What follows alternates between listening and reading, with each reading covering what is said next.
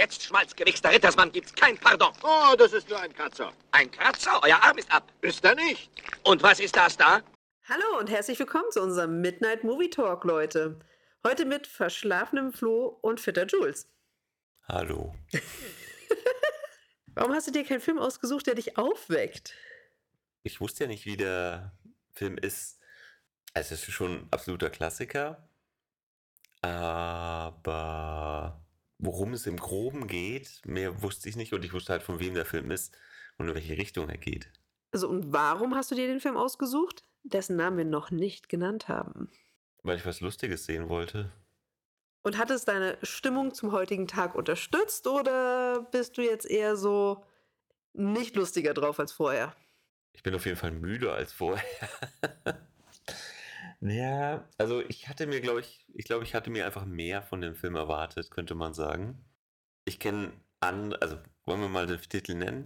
Noch nicht ganz. Ähm, ich wollte noch sagen, ich habe diesen Film wahrscheinlich so mit 6, 7, 8 gesehen und konnte mich nur an zwei Szenen erinnern, die gefühlt gleich zum Anfang kommen. Und ich hatte null Ahnung mehr, auf was der Film hinausläuft. Und ich glaube, dass ich auch einfach damals noch viel zu jung war, um diesen Film zu sehen, weil, ja, er ist nicht für Sechsjährige gemacht. Lass mich raten, dein Vater hat gesagt, du musst den Film sehen. Oh ja, so war's. Das gleiche wird Emily auch bestimmt oft sagen oder oft hören. Genau, also was haben wir gesehen? Wie heißt der Film eigentlich? Also, Oh mein Gott, wir haben Monty Python gesehen. naja, ist, sagt man dazu, sagt man da Monty Python dazu oder eben nicht? Das ja, das, das, gehört dazu. Okay, also wir haben Monty Pythons äh, Die Ritter der Kokosnuss gesehen. Oder auf Englisch äh, The Quest for the Holy Grail. Das, den englischen Titel wusste ich nicht. Aber ja, wir haben uns den Film angeschaut und ähm, wer, äh, wem Monty Python kein Begriff ist, ich würde es mal so sagen, es war die britische Bully-Parade der 70er Jahre. Finde ich ein gutes Beispiel, ja. Und die hatten so eine Sketch-Show damals im, ich glaube, im Fernsehen wurde die ausgestrahlt und in den 70ern haben sie dann eben auch angefangen, Filme zu machen, mit ihren, aus, die aus ihren Sketchen bestanden, beziehungsweise, ähm, ich würde sagen, ihr erfolgreichster Film, das Leben des Brian, bestand nicht nur aus Sketchen, sondern es war eine ganz normale Handlungsfilm. Ja, eben und so genau sowas hatte ich mir jetzt auch eher erwartet. Also, es war ein Sammelsurium an Ideen, aber kein runder Film. Und bevor wir ihn bewerten, fasse ich ihn nochmal schnell kurz zusammen. Und zwar geht es um die Geschichte von King Arthur, der seine Ritter der Tafelrunde ähm, zusammensucht, um mit ihnen eigentlich nach Camelot zu gehen. Und als er dann auf dem Weg nach Camelot war, sagt er, auf, treffen sie auf Gott, beziehungsweise als sie umkehren, treffen sie auf Gott, der ihnen die Aufgabe gibt, den Heiligen Gral zu suchen. Und jeder Ritter für sich geht auf seine eigene Reise, um dann zum Schluss zusammen in den Endkampf zu gehen. Oder in die Endszene, in die Endsuche. Das ist so die Zusammenfassung der Handlung. Und wie du jetzt schon vorweggenommen hast, besteht die Handlung aus vielen einzelnen Sketchen. Also für mich waren der, der Schwarzritter genial. Ist nur eine Fleischwunde. Ach komm, lass uns unentschieden sagen. Let's make it a draw. Und also es waren schon ein paar richtig gute Gags dabei, aber auch viel Klamauk. Und ja, Monty Python ist auch da irgendwie Klamauk, aber Ich hatte ja irgendwie Monty Python anders in Erinnerung und vielleicht mir ist das, Le das Leben mit Brian auch mehr in Erinnerung und eben kenne ich John Cleese von Faulty Towers auch sehr, dass ich eigentlich dachte, dass sie viel gesellschaftskritischer sind. Und ich hatte mir mehr ähm, Gesellschaftskritik erwartet, die in King Arthur irgendwie verarbeitet wurde.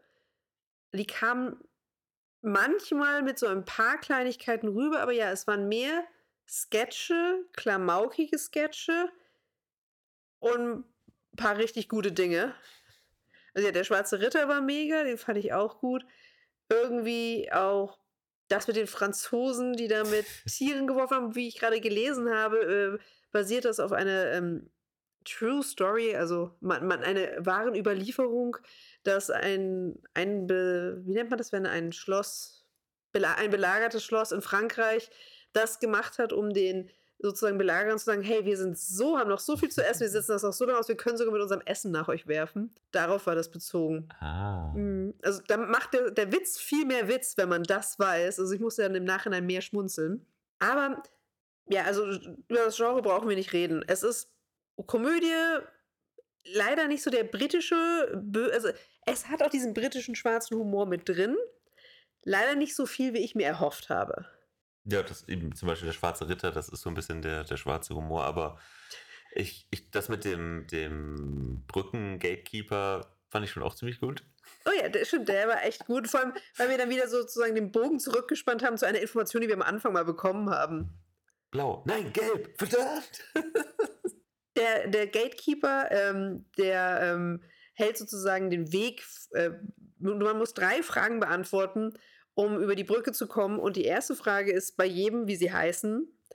Dann die zweite Frage ist, was sie hier machen oder warum sie über die Brücke wollen. Und die dritte Frage ist eine variable Frage. Und bei einem der Ritter wird die Frage gestellt, was ist deine Lieblingsfarbe? Und ich kann dir eins sagen. Oh Gott, jetzt ähm, damit beantworte ich jetzt auch sozusagen so eine hidden ähm, Passwortfrage. Weil A, denkt ja jeder, dass meine Lieblingsfarbe pink ist. Und ich antworte das auch häufig einfach mal aus Automatismus, weil ich einfach schon sage, ach, die Leute denken eh, dass ich total auf pink oder rosa stehe. Aber meine Lieblingsfarbe ist blau. Mir würde also genau das gleiche wahrscheinlich passieren, weil ich dann vor diesem Gatekeeper stehe und mir denke so, will er jetzt pink hören, weil das alle denken, oder denkt er doch an blau? Also mir würde das passieren. Ja, ich hatte irgendwann erwartet, okay, den nächsten fragt er jetzt bei der dritten Frage nach seiner Kreditkartennummer. In den USA ist die Social Security Number gewesen, ja. Dann hat er alle Informationen, die er braucht. Damals gab es aber noch kein Social Media und kein, nicht jeder hatte, also der Film ist ja von 1974, es hatte damals auch noch nicht jeder einen Computer. Damals hatte so gut wie niemand einen Computer. So gut wie. Ja, irgendwelche Universitäten oder so wahrscheinlich. Da kommen wir jetzt aber zu dem anderen Thema, das Making. Warte. Wir, wir müssen uns mit diesem neuen Setup, was ich vielleicht später noch fotografiere, um es euch dann auch ähm, online zu stellen, noch anders eingerufen, weil es ist nicht ideal, vor allem nicht, wie wir sitzen. Ja, ich glaube nicht, dass das unser Setup fürs Sofa wird. Nein. Also auch wenn der, wenn der Sound vielleicht besser ist, aber wahrscheinlich wäre er so noch besser. Naja. Wäre vielleicht so noch besser. Hallo Leute. Nein, Entschuldigung. Just kidding. Ja, also wir sitzen hier mit sehr, sehr äh, krummen Wirbelsäulen auf unserem Sofa. Nicht so bequem wie sonst, wenn wir einfach so, so eine talky ähm, Atmosphäre haben. Aber wir hoffen, dass der Sound dafür wesentlich besser ist. Also der Schmerz ist für euch. Ich glaube, wir brauchen einfach zwei davon, damit wir bequem sitzen können. Ja, ist auch, ist auch eine Möglichkeit. Aber zurück ja. zu Monty Pythons, bevor wir unsere eigene ähm, Mikro-ASMR Lass das. machen. Ähm, genau, das Making des Films. Also wir, oder wollen wir erst über die Schauspieler reden oder willst du erst über das Making sprechen? Making. Okay, da lasse ich dich jetzt erstmal freischnauze reden. Also für das Budget, ich glaube irgendwie 220.000 Mhm. Pfund, nehme ich mal an. Und ja. Gar nicht schlecht. Also ja, sie waren sehr begrenzt in ihren Mitteln. Auch deswegen dieser Gag mit den, mit den Pferden, mit den Kokosnüssen, äh, was ich eine schöne Lösung fand. Das Das, haben sie sehr elegant gemacht. Das, musst du kurz ausführen. also sie hatten, sie sind nicht auf Pferden geritten, sondern sie haben so getan, als würden sie reiten und die Knappen, die hinter ihnen hergegangen sind, haben mit Kokosnüssen diesen Galopp-Sound erzeugt. Und also aus der Not geboren, dieser Gag, und das fand ich eben geil. Und das mussten sie eben machen, weil sie so wenig Budget hatten, dass sie sich keine echten Pferde leisten können. Und wenn sie sich Pferde hätten leisten können, hätten sie aber nicht das Geld eben für Stuntmans Schrägstrich Reitstunden gehabt, weil nicht jeder von ihnen hätte reiten können. Ja, aber so haben sie eben aus diesem Problem noch viel lustigere Szene gemacht. Ja. Oder Szene, das war ja dann, kam mir öfters vor. Das war der Ähm, Running Gag oder der, der galoppierende Gag. ja, der galoppierende Gag. Ja, die Kameratechnik ist vielleicht auch nicht top-notch gewesen. Das Bild war schon manchmal ein bisschen unscharf, ein bisschen weich. Ich fand aber, die, gut, sie haben es mit der Nebelkanone ein bisschen übertrieben. aber eigentlich haben sie eine relativ atmosphärische Stimmung erzeugt und auch hin und wieder wirklich schöne Kameraeinstellungen gemacht. So dieser Close-up auf der Leiche sozusagen der dann in so, einem, in so einer Halbtotalen endet. Ähm, schön gemacht, gleich zu Anfang. Und auch quasi, ja, viel dann irgendwie über Schnitte gelöst, quasi Special Effects mäßig, damit das funktioniert. Aber es war irgendwie charmant. Was fällt dir noch so ein? Also ich fand, ich bin ja immer ein großer Fan davon, wenn eben nicht viel CGI ist und viel selbstgemacht ist. Und in diesem Film war fast nicht CGI, eher nur fast. Also die Schlösser waren echt. Ja, Und der Wind da drin auch. Es hat gezogen. nee, ich meine, aber wir hatten ja dann auch so Zeicheneinstellungen. Stop-Motion. Stop-Motion-Sachen. Könnte man sagen, ja. Aber ähm, darauf komme ich gleich noch zurück. Ich erinnere mich dran, Stop Motion. Ah. Stop, nicht Stock. Stop. Ähm, Stop Motion. Ich fand es halt cool, dass irgendwie alles, was dort gebaut war, alle Kostüme, irgendwie, also das, sie haben diese mittelalterliche Stimmung von 936 oder was es war, super gut rübergebracht mit so wenig Mitteln, wie sie hatten. Und ich mochte auch so die, die, der, in die, die eine Hochzeit, Mhm. die sie hatten. Wie, wie machst du mit wenig Geld ein Schloss hochzeitlich? Die ganzen Wachen hatten überall Hochzeitsblumen an ihren Schwertern, auf ihren Helmen und so weiter. Sie haben das mit so wenig eigentlich so hochzeitlich gemacht. Dass ich fand das, und ich wusste zu diesem Zeitpunkt ja nicht mehr, wie wenig Budget sie hatten. Und in welchem Jahr dieser Film ist. Ich dachte, dieser Film ist aus den 80ern, war dann so, boah, das ist jetzt aber schon hier nicht so nice dafür, wie erfolgreich ihr damals wahrscheinlich wart. Und sie waren damals ja noch gar nicht so erfolgreich.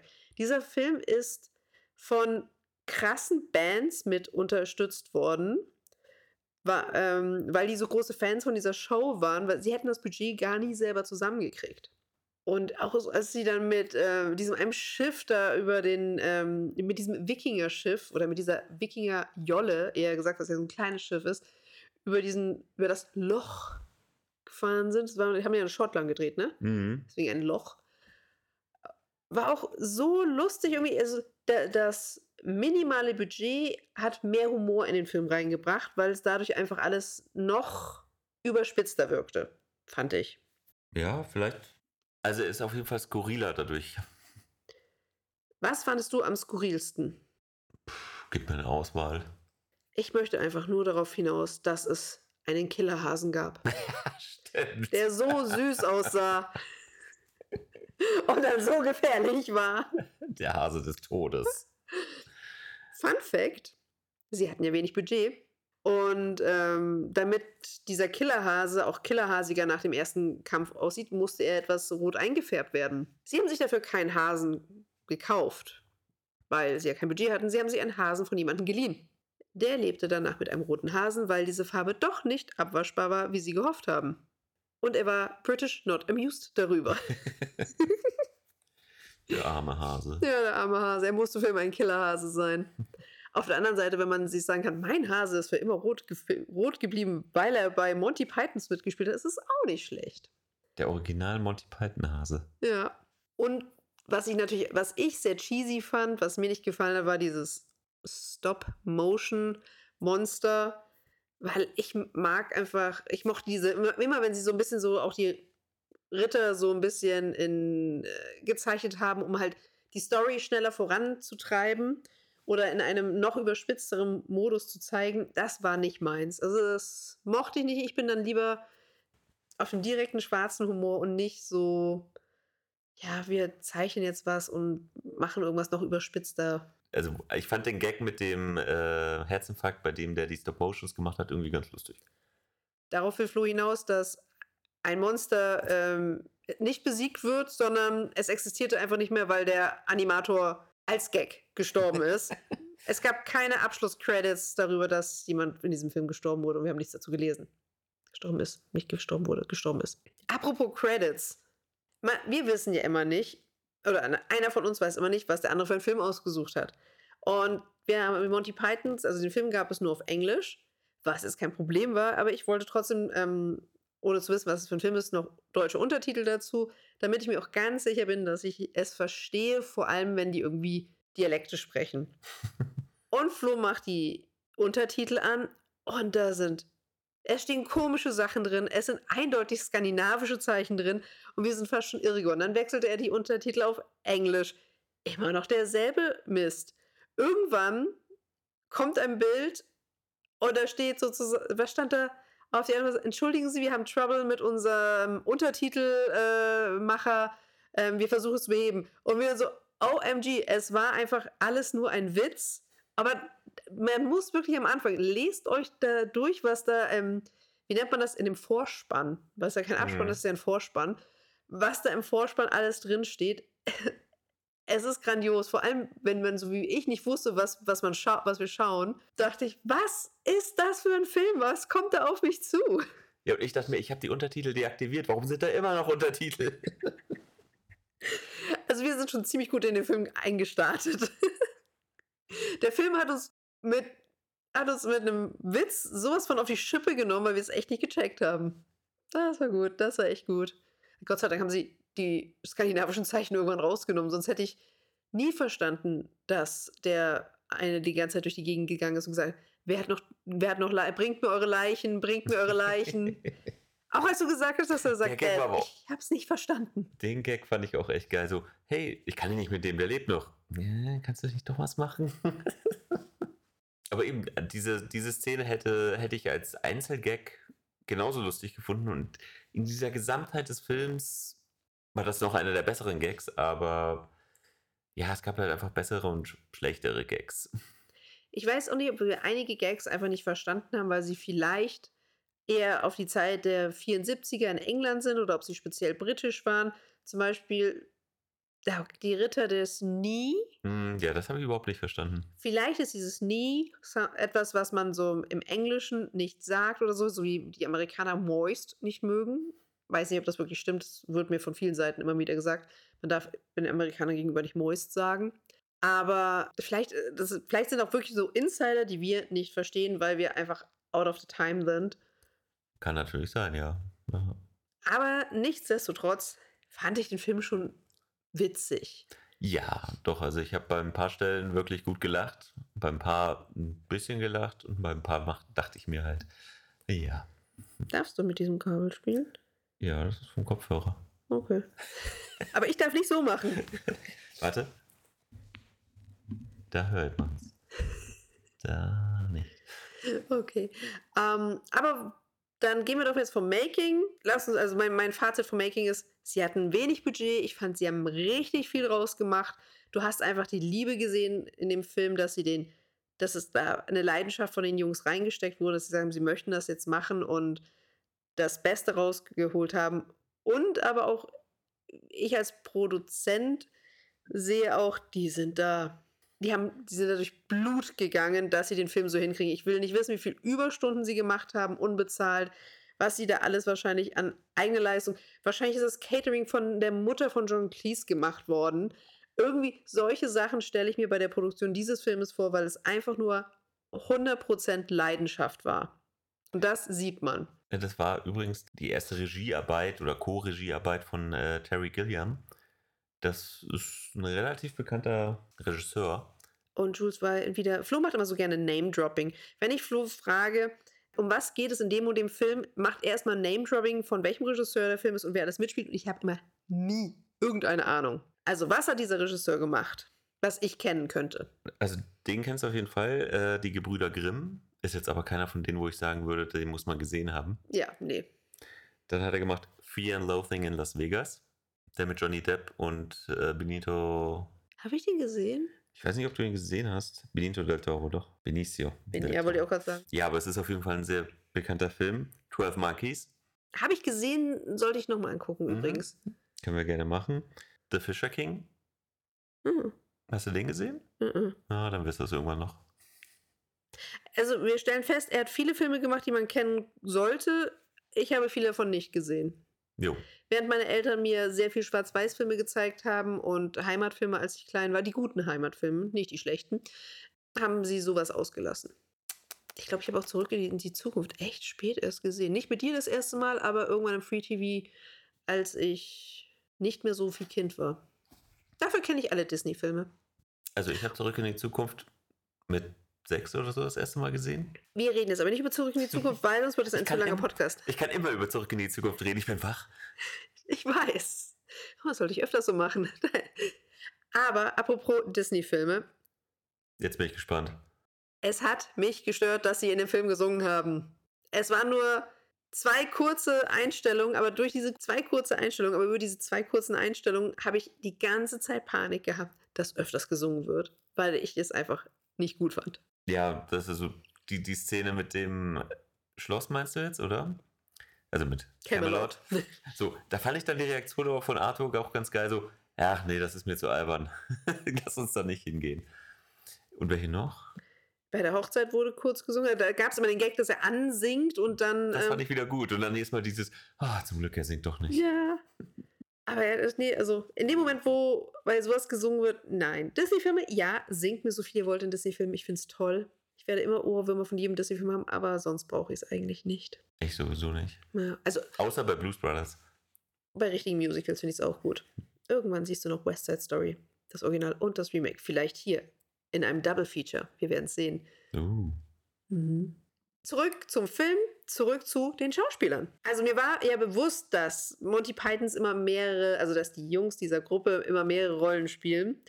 Aber A ist dieser Film ja schon ziemlich lange her und für mich sieht zum Beispiel auch John Cleese, so- sorry Leute, dass ich nur den erwähne, ich kenne einfach nur seinen Namen von Monty Pythons, bei allen anderen bin ich nicht so ähm, firm. Aber ich wusste halt, wie er aussieht, weil ich ihn in Faulty Towers immer gesehen habe. Aber ich wusste, wie er alt aussieht. Ich habe ihn also erstmal überhaupt nicht erkannt. Und ich habe es am Anfang auch nicht gecheckt, wann sie welche Rollen um, in welchen Rollen auf einmal waren, weil ich muss sagen, also gerade bei ähm, Sir Robin und Sir Galahad, Mhm. ich weiß ihre Originalnamen nicht, deswegen nenne ich es ihre ähm, Rollen, äh, war das Make-up echt häufig so gut, oder das Make-up, also eigentlich Ba- Bartanklebung oder irgendwelche Kappen aufgesetzt, dass ich es erst beim zweiten oder dritten oder eben ähm, durch die Stimmen gecheckt habe, dass sie sie sind. Und was die Jungs halt auch einfach großartig machen, ist das Schauspiel. Sie spielen alle in diesem Film sehr ähm, theaterisch. Also es ist mehr ein, finde ich, ein inszeniertes Theaterstück als ein Film. Sie spielen sehr übertrieben, also nicht zu übertrieben, aber man merkt, dass sie vom Theater kommen. Hm. Ich könnte mir das auch echt gut als Theaterstück vorstellen. Mit Publikum, mit Live-Publikum sozusagen.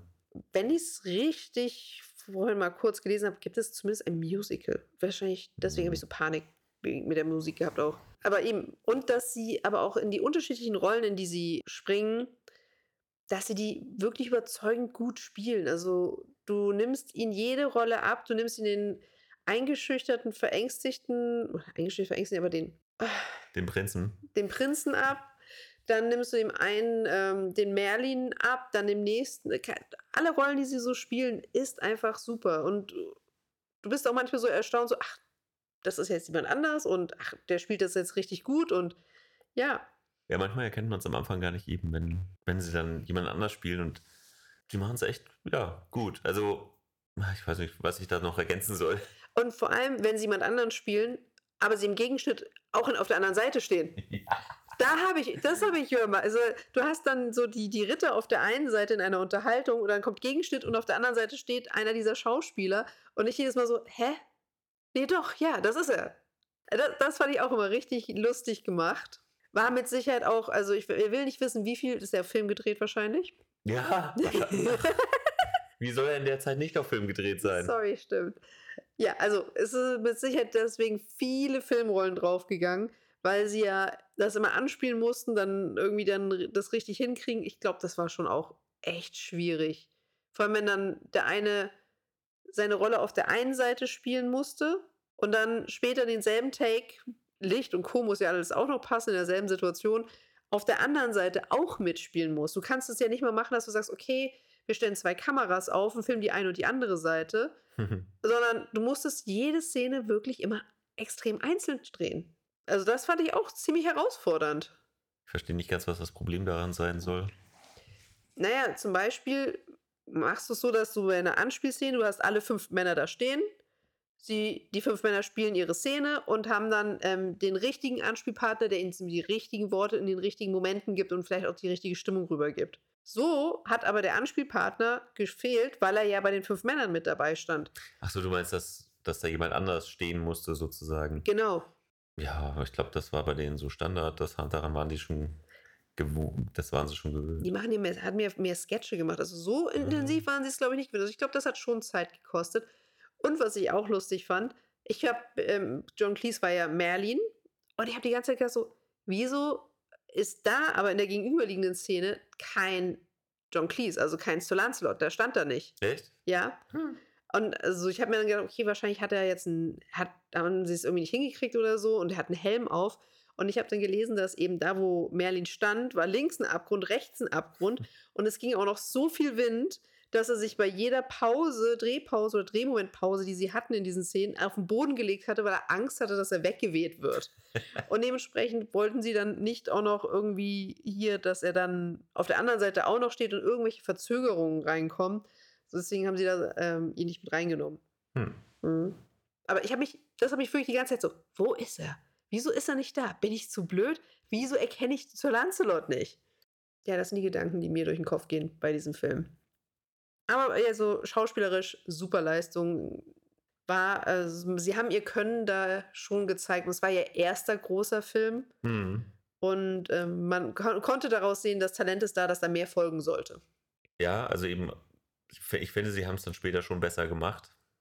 Also das Leben des Brian, der ist halt dann wirklich rund und durchgehend und auch irgendwie noch ein bisschen logischer beziehungsweise sinniger. Mach.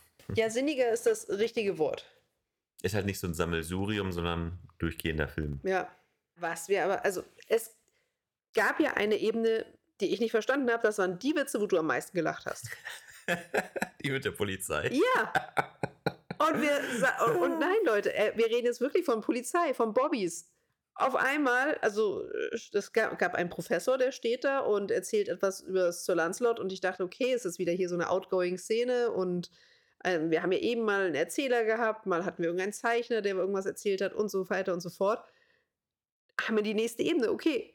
Und dann wird er im Vorbeigehen umgebracht. War lustig, okay. Und dann kommen die immer wieder. Das mit dem Vorbei im Vorbeireiten umgebracht werden, das fand ich gar nicht so lustig. Aber als es dann wieder kam, Ja, und das war, aber für mich war das immer so, wie schließt sich da der Kreis? Und mit dem Ende hätte ich dann nicht gerechnet, wie sich der Kreis da geschlossen hat. war ein sehr kosteneffizientes Ende. Ja. es war wahrscheinlich so, okay, wir haben ein großes Ende geplant. Wir haben nur noch eine Filmrolle. Okay, wir kürzen das Ende. Ich frage mich, ob die da auch spontan am Set dann sich neue Sachen ausgedacht haben, um das. Nein? Es war alles so geplant. so viel ich ähm, gelesen habe, ist in dem Film nur eine Impro-Szene drin. Alles andere ist genau so geplant. Nicht schlecht. Wahrscheinlich haben sie das aber auch gebraucht, weil sie zu wenig äh, Filmmaterial, Materialien hatten und zu wenig Zeit hatten, Zu wenig Budget hatten in dem Endeffekt.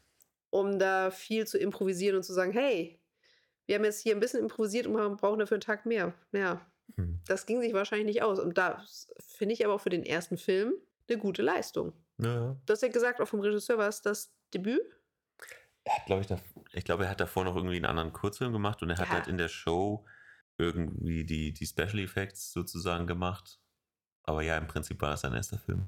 Ja, also das war, finde ich, wirklich. Stell, stell dir einfach mal vor, du hättest damals nach deinem Filmstudium sowas auf die Beine gestellt. Das ist beeindruckend. Absolut. Hast du den Hund rascheln hören, falls ihr irgendwas komisches hört? Der Hund ist gerade auf die Couch gesprungen. Sie möchte uns unterschwellig sagen, dass sie bald mal sehr dringend raus muss. Normalerweise schauen wir uns den Film an und gehen dann mit Zoe, aber weil Flo so fertig war, habe ich gesagt, lass uns gleich aufnehmen, nicht, dass wir dann gar nicht mehr aufnehmen. Dementsprechend würde ich, um dich zu befreien und ich gehe dann noch mit dem Hund, sagen, lass uns zu einem Fazit kommen. Ich würde sagen, Daumen zur Seite, aber auf jeden Fall mit Tendenz nach oben. Es ist ein Film, den man gesehen haben muss, in gewisser Weise. Aber es ist nicht einer der besten Filme aller Zeiten, finde ich. Ich bin der Meinung, der Film ist gut. Man kann ihn sich anschauen. Ich finde auch, dass er für 74 echt nicht schlecht gealtert ist. Also ich habe mich, ja, ein paar Unschärfen und so weiter, aber man, ich konnte ihn besser angucken als Hellraiser.